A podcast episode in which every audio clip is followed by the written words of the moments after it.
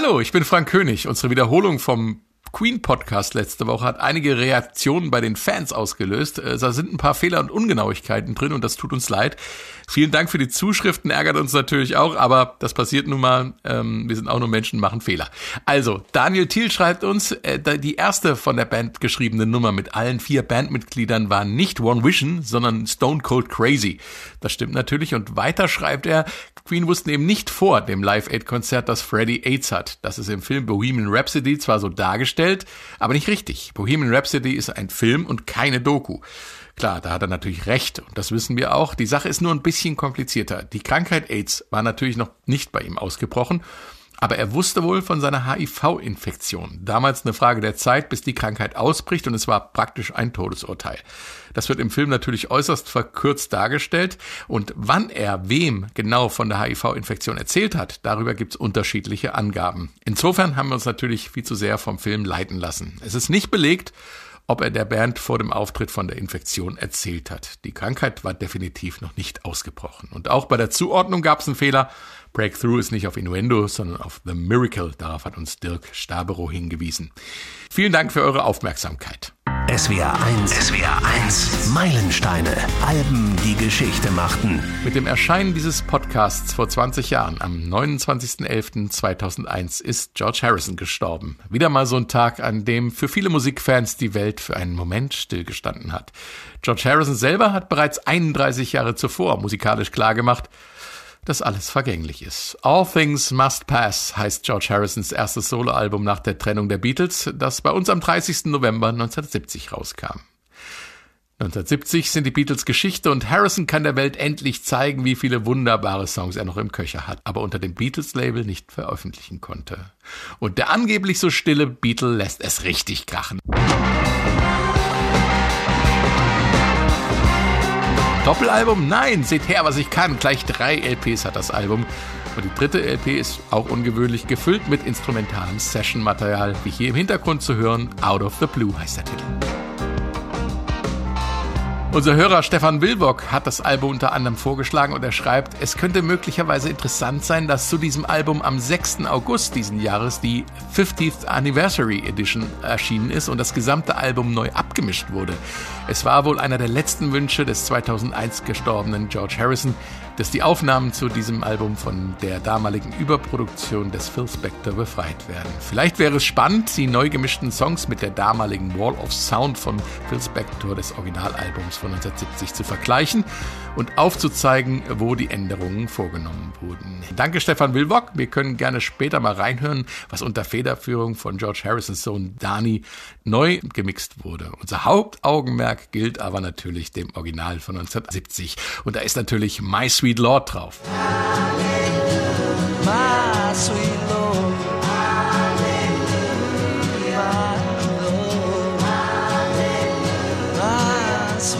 Oder Isn't It a Pity?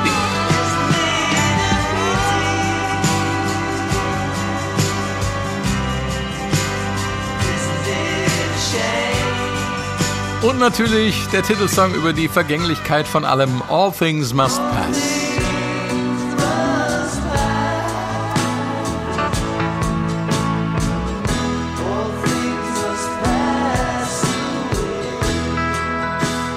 Begrüße aus der S1 Musikredaktion Katharina Heinius.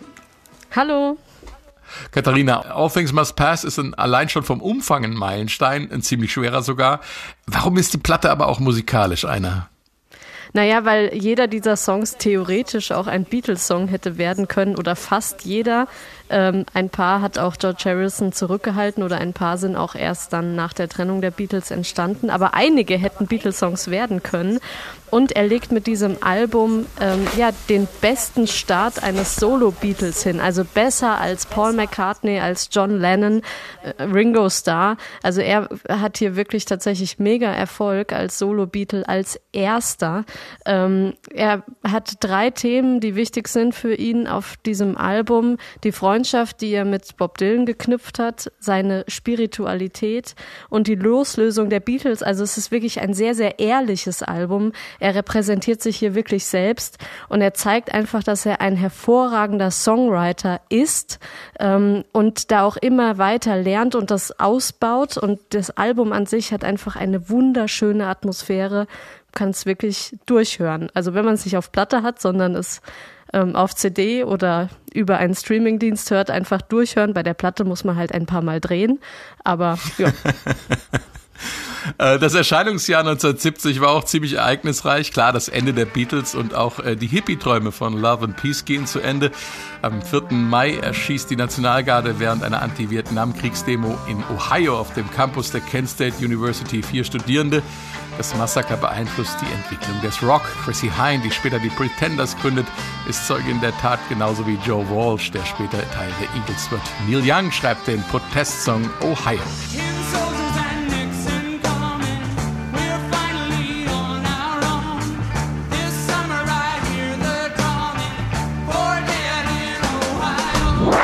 Der Fußball-WM in Mexiko gibt's das legendäre Jahrhundertspiel. Deutschland unterliegt in einem epischen Halbfinale Italien am Ende mit 4 zu 3. Okay, Houston, we've had a problem here. This is Houston, say again, please. Uh, Houston, we've had a problem. An Bord des amerikanischen Raumschiffs Apollo 13 explodiert ein Sauerstofftank und in einer spektakulären tagelangen Rettungsaktion kehren die Astronauten zur Erde zurück. Jimi Hendrix stirbt und wird leider Mitglied des traurigen Club 27. Und im heutigen Bangladesch wütet im November ein tropischer Wirbelsturm namens Bola.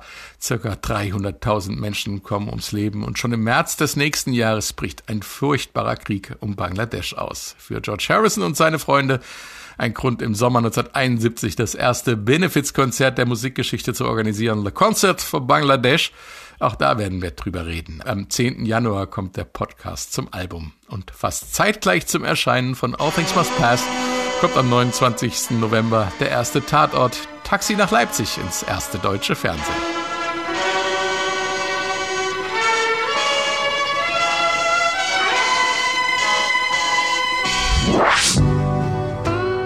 Aber damit zurück zum Album und zu dieser Nummer hier. I'd have you anytime. Show you.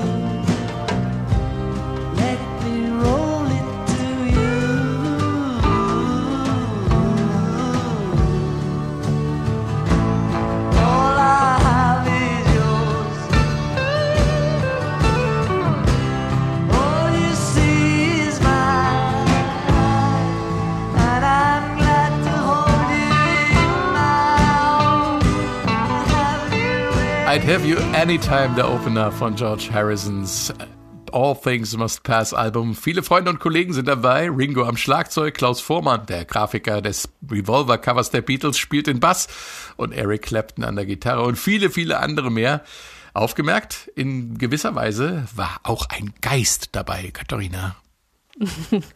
Als Geist meinst du sicher Bob Dylan, der die ein oder andere Zeile ja. dazu beigesteuert hat. Nämlich der Song ist praktisch eine, ein Gemeinschaftsprodukt von George Harrison und Bob Dylan. Ähm, und hier können wir vielleicht mal vorne anfangen. Ähm, wie haben die beiden sich überhaupt kennengelernt oder was hat äh, Bob Dylan eigentlich mit den Beatles zu tun? Die Beatles waren äh, alle große Bob Dylan-Fans.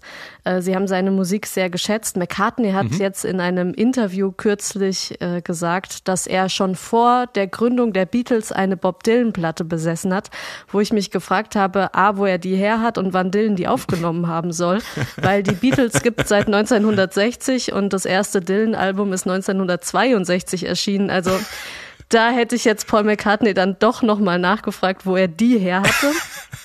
Aber es gibt noch zwei andere Versionen, wie eben die Beatles auf Bob Dylan aufmerksam wurden. Die eine ist, sie haben 1964 von einem französischen Radiomoderator das zweite Dylan-Album, The Freewheeling Bob Dylan, auf dem dann auch seine ersten eigenen Songs drauf waren, die er mhm. selbst geschrieben hat, Ähm, die, die, diese Platte haben sie bekommen und in Dauerschleife gehört und haben sich inspirieren lassen vom, vom Songwriting, vor allem John Lennon auch. Also es hat John Lennons Texte verändert und viel mehr ins Persönliche auch reingetrieben. Und Aha. dann muss es ein Treffen gegeben haben, auch 1964 in einem New Yorker Hotel, in denen ja, Bob Dylan die Beatles mit Marihuana irgendwie in Kontakt gebracht haben soll. Ähm, ja, ist aber nicht wirklich belegt. Also diese beiden Gerüchte gibt's. Was aber dann doch belegt ist, und ähm, dann kommen wir dann, äh, gehen wir dann ein bisschen weiter in der Beatles-Geschichte. Harrison hat sich in der äh, britischen Presse sehr positiv über das Album Music from Big Pink geäußert, mhm. das ja von der Band The Band eben äh, produziert und geschrieben wurde. Und das war die Begleitband von Bob Dylan.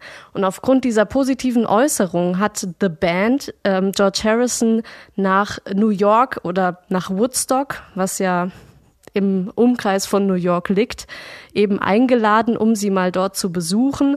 Und das hat er dann auch gemacht, 1968 im Rahmen einer Pressereise zum Weißen Album in New York ist er dann auch dahin gefahren und hat Aha. dann eben The Band kennengelernt, hat Bob Dylan kennengelernt und hat dann im Sommer 69 ja seine Freundschaft mit Bob Dylan intensiviert.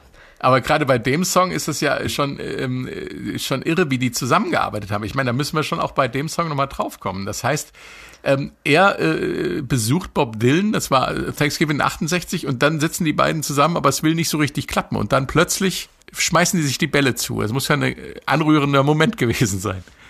Naja gut, man muss sich ja auch erstmal kennenlernen, auch Songwriter-technisch. Also dass man da irgendwie eine Aufwärmphase kurz braucht und sich irgendwie kurz ähm, in, aufeinander eingrooven muss, ist auch klar. Also jeder kommt ja so mit seinen eigenen Themen ähm, und, mhm. äh, und versucht die dann mit in den Song einzubringen. Und da braucht man natürlich erstmal einen roten Faden. Da muss man erstmal gucken, wie tickt eigentlich der andere. Und da finde ich es ganz normal oder ganz klar, dass man da, dass man da einen Moment braucht, bis man das gemeinsame Ziel gefunden hat. Wenn man so starke Songwriter, also ist, also sowohl äh, George Harrison ist ja ein wahnsinnig starker Songwriter, der hat ja auch dann ähm, tatsächlich eher so in der, ich sage jetzt mal in der Schlussphase der Beatles einige großartige Songs geschrieben, Something oder Why My Guitar Gently Weeps, dass die wirklich auch hervorstechen aus den Alben. Dylan, der sowieso ähm, als ja der Prediger seiner Generation, der Folksänger, der sowieso mit The Freewheeling Bob Dylan irgendwie ein Album geschaffen hat, wo man gerade textlich auch drauf guckt oder wofür er ja auch jetzt nach über 50 Jahren den Literaturnobelpreis dafür bekommen hat. Also dass man sich da als als wenn man wenn, wenn zwei so hochkarätige Songwriter aufeinandertreffen, die auch schon so viel Erfolg hatten mit ihren Songs, mhm. da braucht man einen Moment, glaube ich. Aber man möchte auch zusammenarbeiten. Und sie haben das ja, sie haben ja auch ihre Zusammenarbeit, das war ja nicht die letzte. Also sie sind ja auch dann, haben viele Jahre später, also sind immer mal wieder zusammen aufgetreten oder waren ja dann auch bei den Traveling Wilburys ähm, zusammen in einer Band. Also die Freundschaft hielt auf jeden Fall. Und ich finde, ähm, zuerst assoziiert man immer zu Bob Dylan irgendwie John Lennon, ne? Also so, so, so eine so kantige Figur, nicht richtig fassbar. Ja. Und, und dann kommt dieser äh, angeblich so stille Beatle und erobert wirklich sozusagen, wie soll ich sagen, das Herz oder die Seele von Bob Dylan und ist mit ihm, wirft sich die, die Bälle zu bei diesem Song geradezu. Und es gibt dieses wunderschöne Bild von wegen, ähm, Bob Dylan hat den Beatles die die rauen Texte gegeben und die Beatles haben ihnen die nicht ganz geraden Akkorde gegeben, so dass ja, man nicht ja. immer nur äh, die Akkorde von Blowing in the Wind runterschrammelt, sondern dass es eben noch ein bisschen kerniger wird alles. Insofern ist es wie so eine wie so eine Fusion äh, des Größten, was es äh, in der Rock- und Popmusik zu dem Zeitpunkt gab, finde ich zumindest. Ähm, ganz tolle Geschichte auf jeden Fall, dass die beiden sich da so ergänzt haben beim Schreiben dieses Songs und sich auch einzelne Textzeilen gegenseitig zugeschmissen haben. Ich finde auch bemerkenswert, und das betrifft das ganze Album, wie viele Freunde und Wegbegleiter äh, mitmusizieren und ähm, das Gitarrensolo von I'd Have You Anytime spielt äh, Freund Eric Clapton und achten Sie mal auf Spieltechnik und Sound.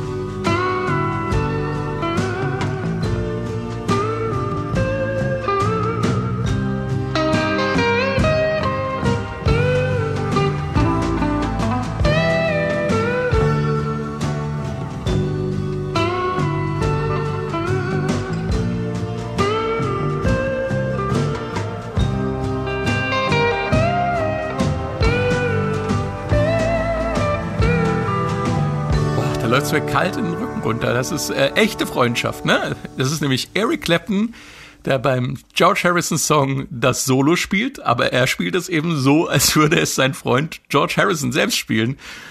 Irgendwie äh, eine lustige, gefühlvolle und ergreifende musikalische Feinheit in diesem Song. Ja, aber Frank, was ich total spannend finde, ist, warum klingt es denn so? Ich finde, das klingt auch nach Eric Clapton.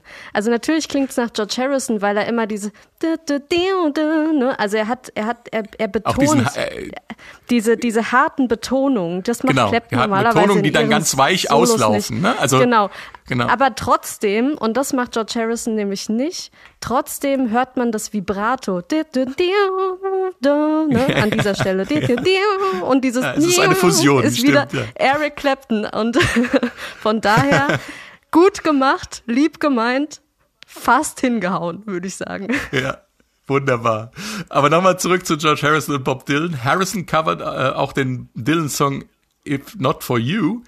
Hier das Original und dann die Harrison-Version im Mix. If not for you, babe, I couldn't find the door.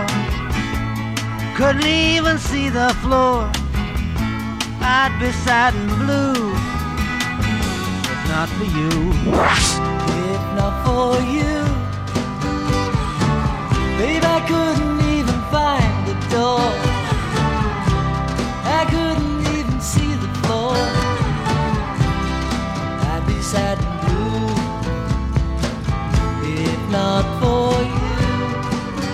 If not for you. Also irgendwie, wenn man weiß, dass das ein Dylan-Song ist, sagt man, ah klar, ist ein Dylan-Song, höre ich auch bei George Harrison raus. Wenn man das nur von George Harrison hören würde und nicht wüsste, dass das ein Dylan-Song ist, würde man sagen, hm, typischer Harrison-Song, oder? Ja, äh, aber Harrison war auch bei der Entstehung mit dabei. Also er hat ihn nicht geschrieben, es ist ein Dylan-Song, aber es gab im Aha. Mai 1970 eine Session, in der Harrison eben auch dabei war und in der dieser Song auch zusammen mit Bob Dylan äh, äh, entstanden ist. Aha. Von daher hat er schon auch irgendwie einen gewissen Anteil und es macht Sinn, dass er hier auch mit auf diesem Album gelandet ist, aber es ist tatsächlich ein, ein Dylan-Song für seine Frau, hat, hat er den Song geschrieben, Dylan für seine Frau Sarah ähm, ja, ist auf dem Album äh, tatsächlich New Morning gelandet, ähm, auch 1970 erschienen. Und ich glaube, mich zu erinnern, dass das der erste Song auf dem Album ist. Also, dass es auch für Dylan eine wichtige, wichtige Nummer war. Ja. Was haben wir denn jetzt? Also ein Song, der zusammen mit Bob Dylan geschrieben wurde, das war I'd Have You Anytime. Dann mit If Not For You ein Dylan Cover. Und dann gibt's einen Song, der für Bob Dylan geschrieben wurde. Und das in dem für George Harrison recht ungewohnten Country Sound. Hier ist Behind That Locked Door. Why are you still crying? Your pain is not Schöner Bass. Ah, wunderbar. Du. Das ist Klaus Vormann, oder? Ja, ja. In dem Song.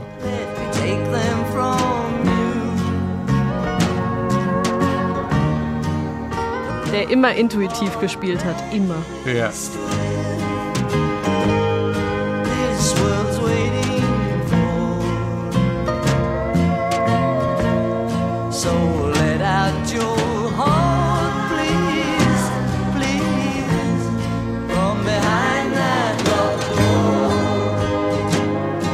Behind That Locked Door, fast ein Country-Wiegenlied von George Harrison für seinen Freund Bob Dylan. Um was geht's da, Katharina? Äh, es geht darum, dass ich war, ich hänge gerade noch so im Bass. es tut mir leid.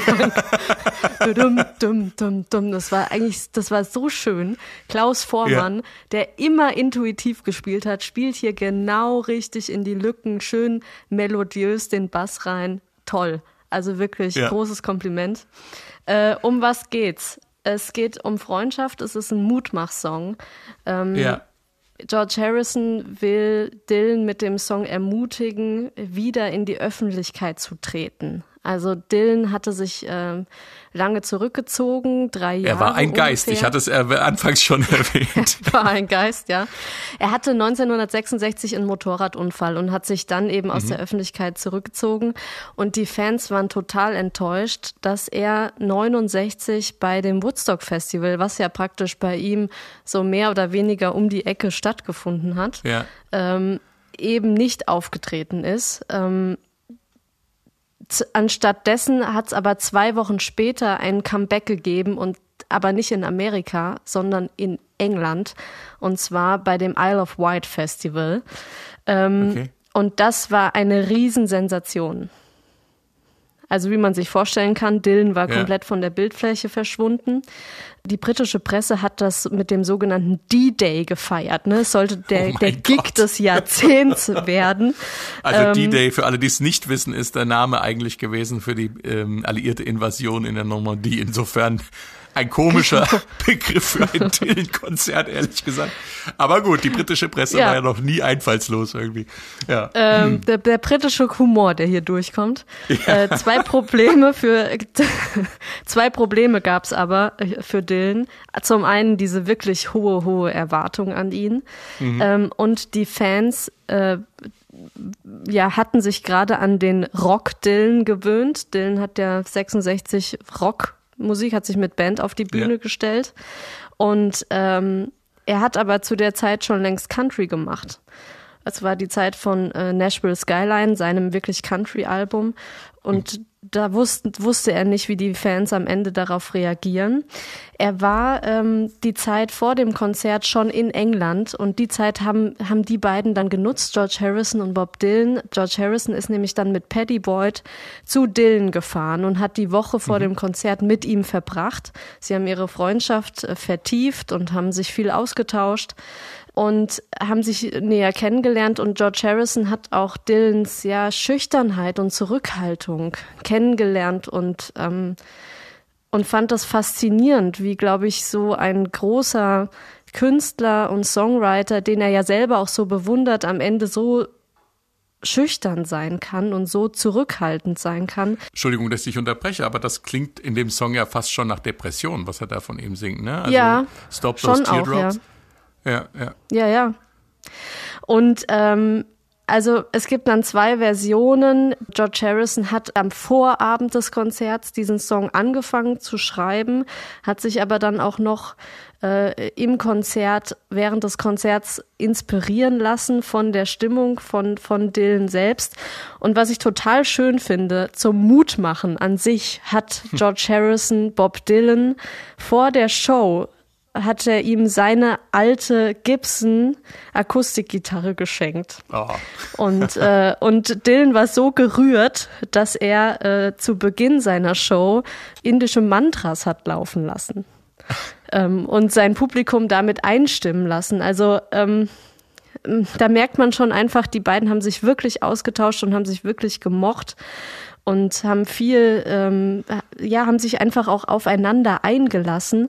Ähm, sie haben zum Beispiel, auch das ist insofern überliefert, sie haben die Everly Brothers zusammen imitiert die Woche davor, haben immer wieder Songs auch gespielt und so. Also sie haben wirklich Musik gemacht und ähm, das finde ich irgendwie total schön. Und Harrison sagt dann im Song Behind That Locked Door, er fordert Dylan praktisch auf, seine ja, Zurückhaltung aufzugeben und sich einem Freund anzuvertrauen und sein Herz auszuschütten. Also im Prinzip aus der Depression rauszukommen und wieder ins Ja. Leben reinzugehen. Eine Toll. schöne Botschaft. So richtig gut ist das Konzert dann aber nicht gelaufen, meine ich, ne? Das äh, für Dylan. Er hat keine guten Kritiken gekriegt damals. Und das war ja dann auch nicht so richtig gut für ihn. Und ähm, später, äh, wir kommen dann ja demnächst drauf zurück, beim Konzert für Bangladesch hatte George Harrison ein bisschen Überzeugungsarbeit zu leisten. Ja, wann hat Dylan überhaupt schon mal gute Kritiken für seine Konzerte bekommen? Ja, da kommt jetzt wieder meine Ja. traumatische Erfahrung mit ihm ins Spiel. Aber wir beide wissen ja, du hast ihn erlebt, der war großartig. Ich habe ihn erlebt, das war das Schlimmste, was ich je in einem Konzert eines professionellen Künstlers gesehen habe. Ich muss, glaube ich, Also- wir haben ja vereinbart, wir gehen nochmal zusammen in ein Dylan-Konzert. Das stimmt. Ich fand ihn großartig und er hat, man muss sich auf ihn einlassen.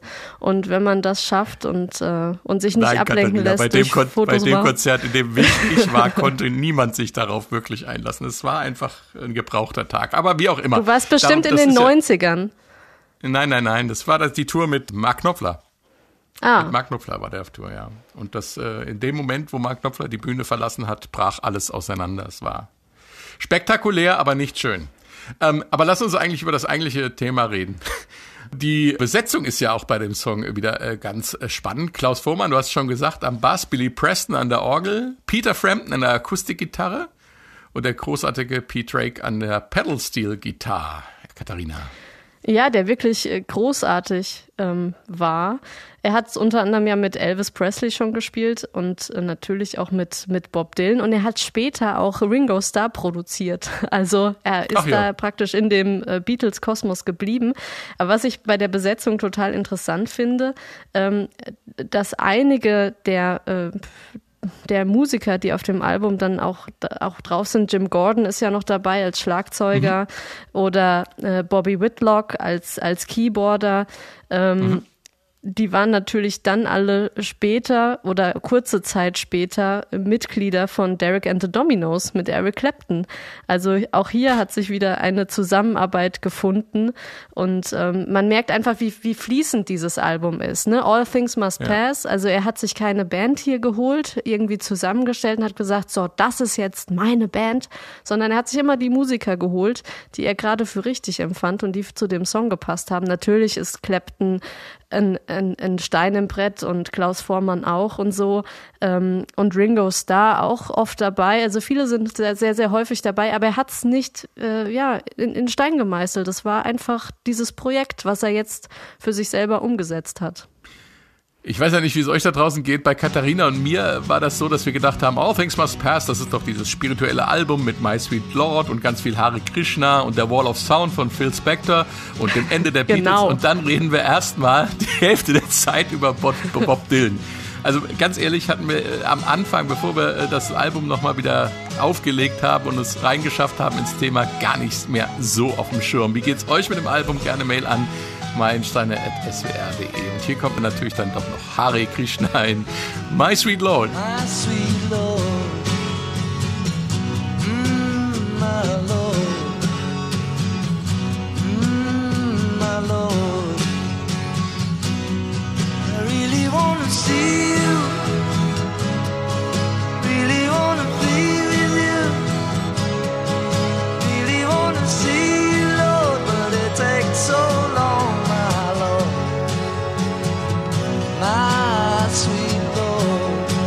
My Sweet Lord, die zweite Nummer auf dem Album und der größte Single-Hit von George Harrison und die erste Nummer eins eines Ex-Beatles überhaupt. Und äh, mit Harrisons spiritueller Botschaft von der Gleichheit oder Gleichwertigkeit der Religionen, da gibt's einen Plagiatsprozess und eine Aufnahme die Maßstäbe gesetzt hat. Fangen wir nochmal von vorne an. Der Song ist ja zu Beatles-Zeiten entstanden und ist schon mal von Billy Preston aufgenommen worden, bevor George Harrison den Song aufgenommen hatte. Hier ist die Billy Preston-Version. I really want to see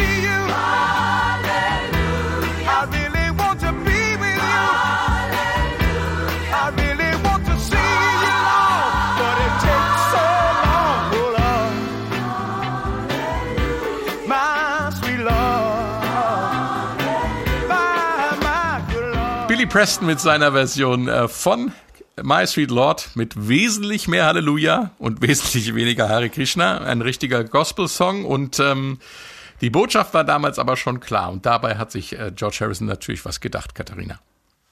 Ja, und für ihn war tatsächlich Halleluja und Hare Krishna wichtig, weil er ja hier die Religionen miteinander verbunden hat, nämlich das jüdisch-christliche Halleluja und das hinduistische Hare Krishna, was für ihn praktisch dasselbe ist, eine Lobpreisung.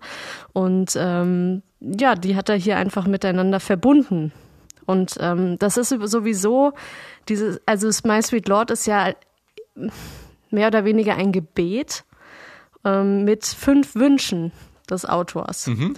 Und zwar, ähm, der erste ist, den Herrn zu sehen, der zweite, mit ihm zusammen zu sein, der dritte, ihn zu kennen, der vierte, mhm. mit ihm zusammen zu gehen und im fünften sagt er, ihm zu zeigen, dass das alles gar nicht so lange dauert.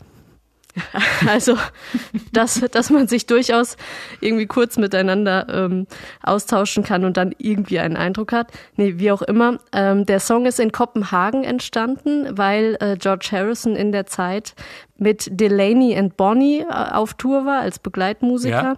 Und er hat sich tatsächlich von Oh Happy Day inspirieren lassen. Was ich sensationell finde an dem Stück, können wir jetzt vielleicht nochmal reinhören, ist, ist die Slide-Gitarre, die George spielt, zum Niederknien, oder? Also sein Gitarrenstil, von dem er ja vorhin schon mal geredet hat, der ja sowieso sofort wiedererkennbar ist. Und das Ganze dann noch auf der Slide-Gitarre ist ein Traum, oder?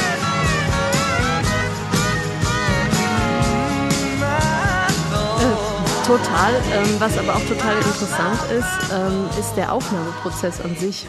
Also es ist ja eine Phil Spector-Produktion. Er hat hier tatsächlich die Wall of Sound äh, in Perfektionismus umgesetzt. Ja. Und zwar allein mit fünf Akustikgitarristen. Also fünf Gitarristen, die das gleichzeitig das volle Zwei reicht Brett, nicht. Nee. Und, wenn, Warum? und wenn man sich. Wir müssen über die Sechserpackung hinaus. Warum nicht mal die Zwölferpackung? und wenn man sich den Rhythmus anguckt. Stimmen da die Akkorde? Ich bin mir nicht sicher. Also, um zu zeigen, wie der Rhythmus ist.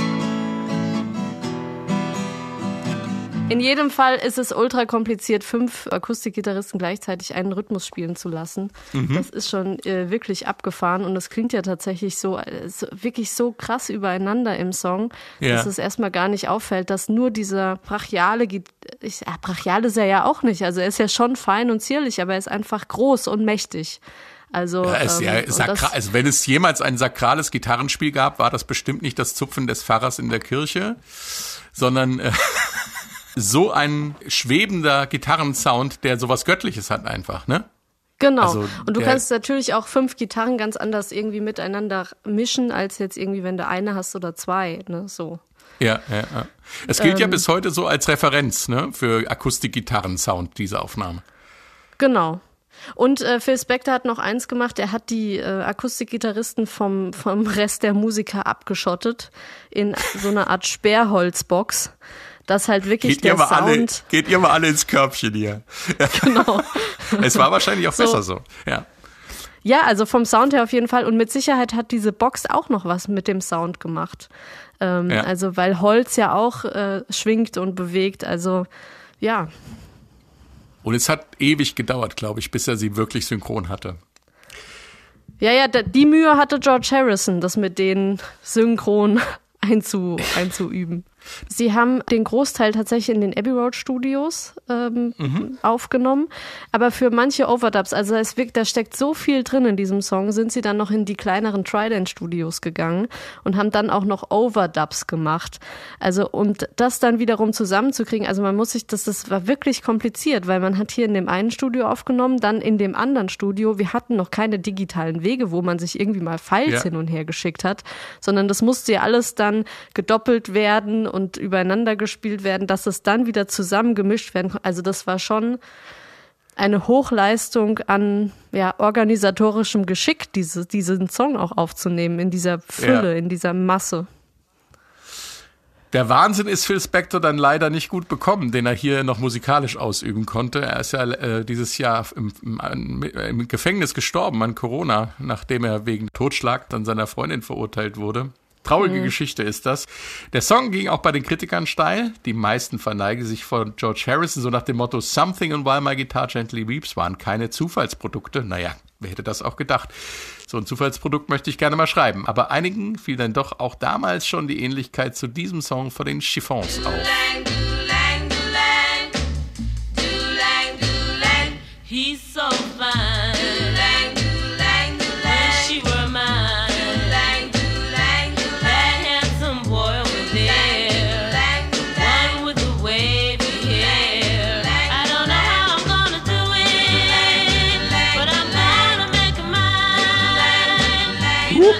Äh, Oh Happy Day sei die Inspiration gewesen, hat er gesagt. Aber äh, hat er nicht gewusst, äh, dass es das gibt? Hat er extra abgeguckt oder zitiert? Und warum hat Phil Spector nichts gemerkt, der ja ein ausgewiesener Experte in Sachen Girlgroups der 60er war, Katharina?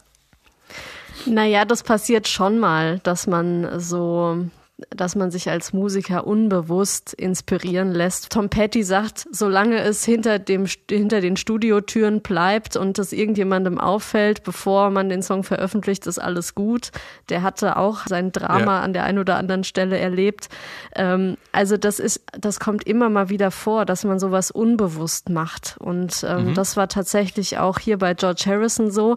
Er hat die Ähnlichkeit auch erkannt und hat es eingesehen und hat gesagt, okay, klar, äh, klingt sehr ähnlich. Okay, die Chiffons hatten damit schon einen Hit. Ähm, alles gut, ich sehe es ein und ähm, habe aber trotzdem, es tut mir leid, habe das nicht absichtlich gemacht und genauso hat das auch das Gericht anerkannt und hat schon auch nach einem ja relativ langen Rechtsstreit dann Harrison insofern freigesprochen, dass sie gesagt haben, er habe unbewusst plagialisiert. Also wer sich da für Rechtsgeschichte interessiert, kann das alles mal gerne nachlesen. Wir sind ja keine Jurist, wir sind ja kein juristischer Podcast, aber das ist wirklich völlig verrückt, diese Geschichte. Unter anderem hat Alan Klein, der Manager von äh, George Harrison, der damalige, dann auch noch äh, die Rechte von He's So Fine gekauft. Es ist eine völlig verrückte Geschichte und ähm, man, wenn man den Rechtsstreit verfolgt, dann fragt man sich manchmal, über, warum man sich so lange über sowas streiten kann, wo doch eigentlich die Sachen klar auf der Hand liegen und es dann eben gelöst wurde, das Problem. Ja, Wir aber hier ist tatsächlich das ein Urheberrechtsproblem, ne? Also von ja. den Komponisten, nicht vom Text, sondern vom Komponist, also von der Melodieführung. Das ist ja. das Problem. Und, ähm, und das ist natürlich, also es gibt das Urheberrecht und wenn ein Urheber äh, da ist, dann muss der auch berücksichtigt werden. Also das hat auch Logisch, George Harrison ja. schon eingesehen. Kommen wir zurück zur inhaltlichen Ebene. Die spirituelle und philosophische Art Harrisons ist in vielen anderen Songs auch Thema, zum Beispiel im Titelsong All Things Must Pass.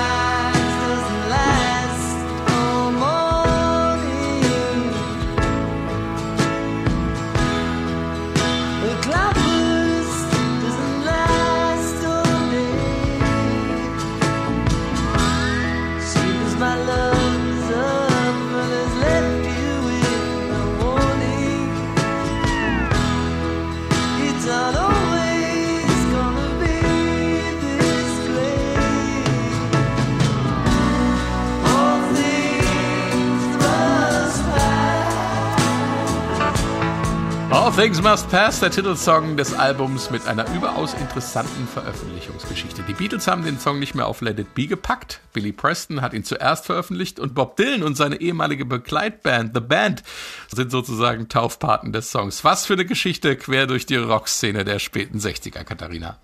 Was ein Glück hat es nicht mehr auf Let It Be geschafft, würde ich mal sagen. Oder ja. sie haben es übersehen, weil der Song ist tatsächlich während den Get Back Sessions äh, entstanden, damals im Januar 69. Das waren die Sessions, die dann tatsächlich zu dem Let It Be Album geführt haben. Eigentlich äh, in den Twickenham Filmstudios äh, haben diese stattgefunden. Es sollte eine Dokumentation entstehen, den Prozess eines, eines Live-Konzertes, also eines Live-Albums. Das war nicht so ganz klar. Das hatte Paul McCartney auch nicht so richtig definiert. Ähm, sollte eben damit mit aufgezeichnet werden. Eben die Beatles komplett begleitet bei der, bei der Albumproduktion, beim Songwriting.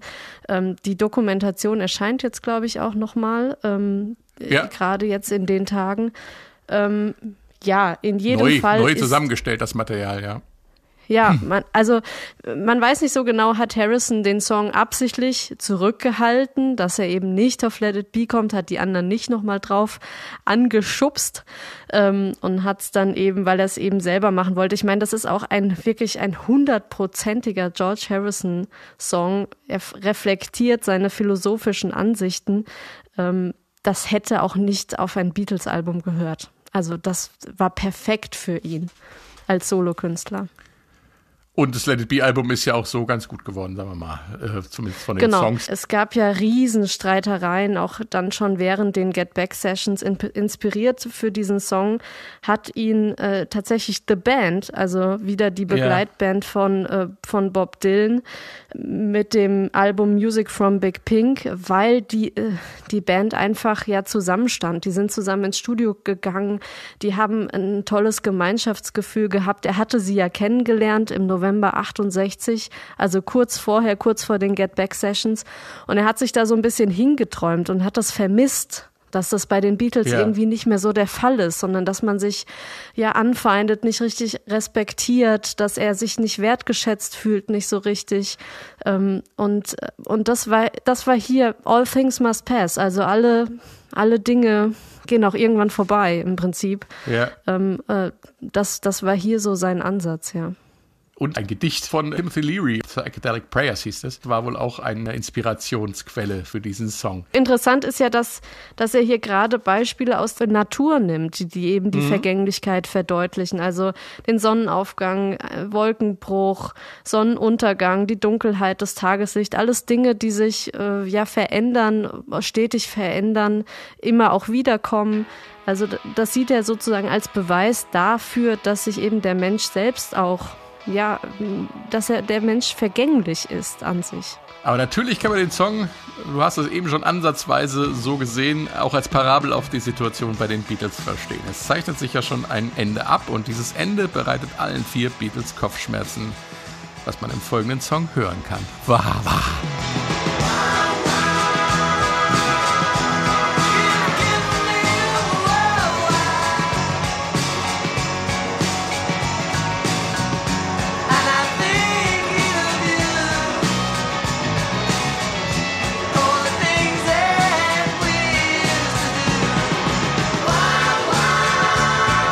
Hört man das Wawa, das erste Stück, das nach der Trennung der Beatles für All Things Must Pass aufgenommen wurde. Was das Ganze tatsächlich mit der Trennung der Beatles zu tun hat, da kommen wir gleich drauf. Zuerst mal zum Sound. Ein Wawa, wie ich es eben schon erwähnt habe, ist ein Fußpedal, ein Gitarreneffekt, beliebt bei vielen Gitarristen.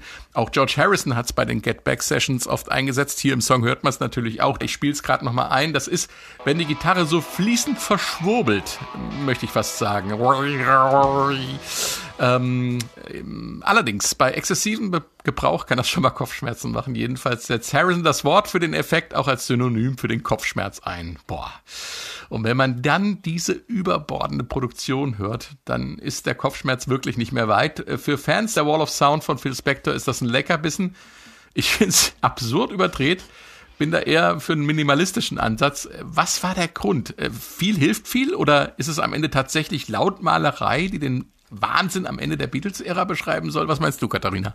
Ja, tatsächlich. Also ich glaube schon, dass es auch in gewisser Form Lautmalerei ist, weil äh, Harrison mhm. hat gerade in der Zeit viel ähm, mit dem Wawa-Pedal rumexperimentiert, also gerade auch am Beginn der Get Back Sessions. Und er ist von Paul McCartney ja immer kritisiert worden für sein Gitarrespiel.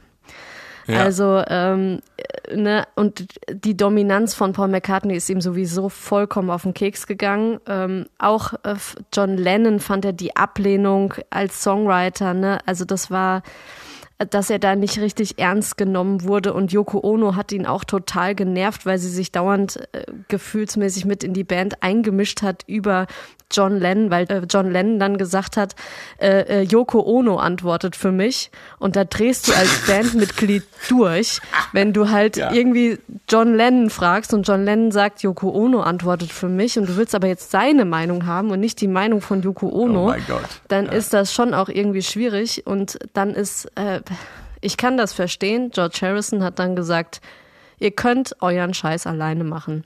Das ja, war am 10. hat ihm, glaube ich, auch noch zeigen wollen, wie er zu spielen hat. Und er hat, das kommt in dem Film auch vor, ne? Er sagt dann, äh, dann, ich mache alles, was du sagst, so ganz lapidar. Komm her, ich mache ja. alles, was du sagst. Also, ja. Genau, und dann, dann ist er, dann, dann hat er halt äh, gesagt, okay, ihr, ihr könnt euren Scheiß alleine machen, ich gehe jetzt, ich bin nicht mehr dabei. Das war am Ja. 10. Januar 69 und hat sich dann äh, von den Beatles zurückgezogen, hat diesen Song tatsächlich geschrieben. Ich vermute einmal aufgrund von dem Wawa-Pedal, was er sowieso gerade genutzt hat und was den anderen tierisch auf den Keks gegangen ist, äh, zumindest Paul McCartney. Und dann finde ich, hat dieses Wawa, so wie er es benutzt, klingt für mich wie ein äh, äh, Warnsignal von einem Zug. Wah, wah, Okay. wah, wah. Ah, wie, wenn mal. wie wenn so eine Lokomotive Ja. eben dann so ein, so ein Alarmsignal. Also es war George Harrisons Warnsignal an die Band. Für, für mich. Guck mal. Spannende, spannende Also wenn man das jetzt so, äh, so interpretieren möchte, ja. Ja. Und dann ist dann natürlich noch die äh, irrsinnige Produktion von Phil Spector mit seiner Wall of Sound, dieser Klangwand, die alles zehnmal äh, oder fünfmal hintereinander oder übereinander legt und äh, die diesen Wahnsinn in dem Song noch ein bisschen unterstreicht. vollkommen irrsinnig, was, was Phil Spector hier macht. Und George Harrison selbst fand auch diesen Song vollkommen überproduziert. Ähm, was vielleicht man zu Phil Spector noch sagen muss, Phil Spector hat ja auch so ein bisschen dazu beigetragen oder war ja auch in der Endphase der Beatles insofern relevant, weil er ja das Let It Be Album dann zum Schluss tatsächlich abgemischt hat. Also zu, nur zur Chronologie, wir haben im Januar 69 die Get Back Sessions. Dann erscheint äh, im Sommer, Herbst erst erstmal noch das Abbey Road Album von den Beatles. Und dann erst nochmal ein halbes, dreiviertel Jahr später, im Mai 1970, erscheint dann Let It Be. In der, in der Mischung von Phil Spector. Es gab tatsächlich eine erste Mischung vorher von Glyn Johns. Das war der damalige Produzent eigentlich von den Rolling Stones. Der war freischaffend und hat das Album eigentlich erstmal abgemischt im Auftrag von Paul McCartney. Da fand's McCartney auch gut, die anderen fanden's doof und George Harrison hat dann Phil Spector angeschleift. Und dann hat Phil Ah. Spector sich auch mit John Lennon angefreundet und so. Und dann haben die beiden eine Allianz äh, geschlossen und haben gesagt, nee, wir wollen, dass Phil Spector dieses Album abmischt. Und am Ende ist es dann auch in der Mischung äh, erschienen, ja. Also Und, und, dann ganz bekam, und dann interessant. bekam Paul McCartney die Krise ob der Chöre und, äh, und der Streicher. Und hat das Ganze Total, und dann hat er- Jahrzehnte, Jahrzehnte später als Let It Be Naked, was mir wirklich auch sehr gut gefällt, nochmal abgemischt. Und jetzt gibt's ja nochmal Genau. eine ab, neu abgemischte Version von Giles Martin auf diesem Jubiläumsalbum, was erst dieses Jahr rausgekommen ist auch. Genau, und die Originalversion von Glyn Johns im Prinzip, die ist da auch mit drauf, was ich ganz interessant fand. Spannend. Ich will nochmal auf die Mail von Hörer Stefan Wilbock zurückkommen. Äh, Er schreibt ja, äh, dass bei den neuen Mixes auf dem Jubiläumsalbum äh, von All Things Must Pass die Wall of Sound entschlackt worden sein könnte. Hören wir mal bei Wawa rein. Erst das Original und dann der neue.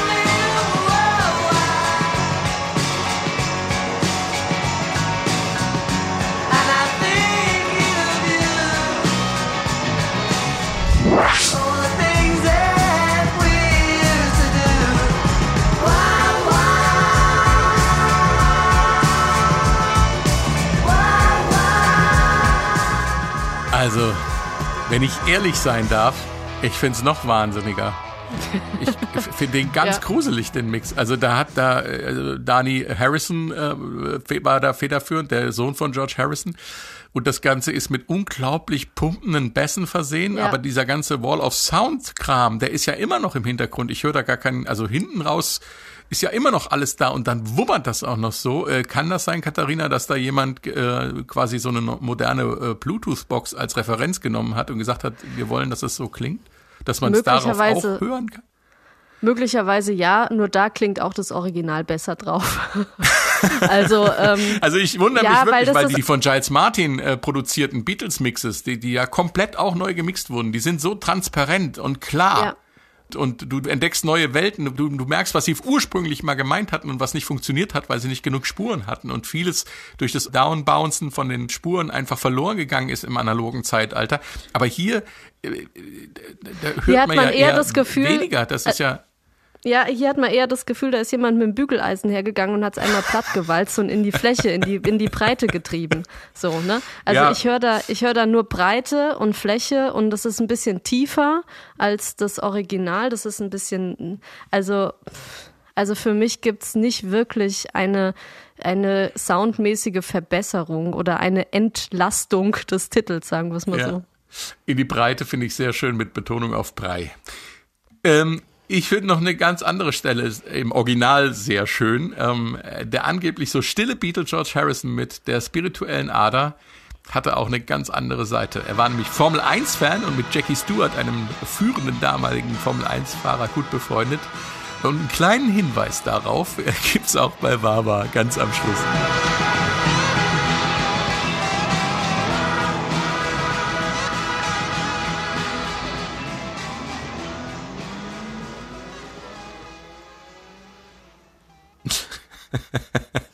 Ziehe es gerade noch mal ein bisschen lauter raus. Das ist ja genauso wie bei I'm in Love with My Car von Queen, wo Roger Taylor sein Alfa Romeo mit reingebaut hat. Ja, Josh Harrison hat aber doch auch mal ein Lied über die Formel 1 gemacht. Das äh, habe ich jetzt vom Faster heißt das, glaube ich. Kann das sein? Also er war da durchaus sehr ähm, autoaffin, vor allem schnelle Auto, äh, Autos affin. So, ähm, verrückte Geschichte. Zurück zu All Things Must Pass. Lass uns zum Schluss nochmal über eine Gattung Mensch reden, die besonders traurig war im Jahr 1970, die Applescruffs. Eine Wortschöpfung Harrisons für die weiblichen Beatles-Fans, die das Apple-Gebäude in London oder die Wohnhäuser der Beatles belagerten und manchmal auch durchs äh, Badezimmerfenster eingestiegen sind. Übersetzt bedeutet das so viel wie Apfelkrutzen, die Apple Crufts. Die bekommen zum Trost ein eigenes Lied auf dem Album. So schließt sich der Kreis. Es ist in Bob Dylan-Manier verfasst. Hier kommt Apples Crufts. Now watch you sitting there, seeing the passers-by all stir, like you have no place to go. But there's so much they don't know about Crufts. Apple Scruffs, die ironische Liebeserklärung an die verrücktesten der weiblichen Beatles-Fans. Und ich wage mal die Vermutung, wäre ich 15 Jahre früher geboren und ein Mädchen geworden oder du, Katharina, noch ein paar Jahre früher und hätten wir in England gelebt, womöglich in London, das Lied wäre auch für uns beide geschrieben worden. Absolut für uns beide, total für uns beide. Ich bin ja geboren 30 äh, Jahre nachdem die Beatles das erste Mal als The Beatles überhaupt aufgetreten sind. Also Siehste? wenn ich 30 Jahre, ne? Und die Beatles waren vier, als ich mich auflöste.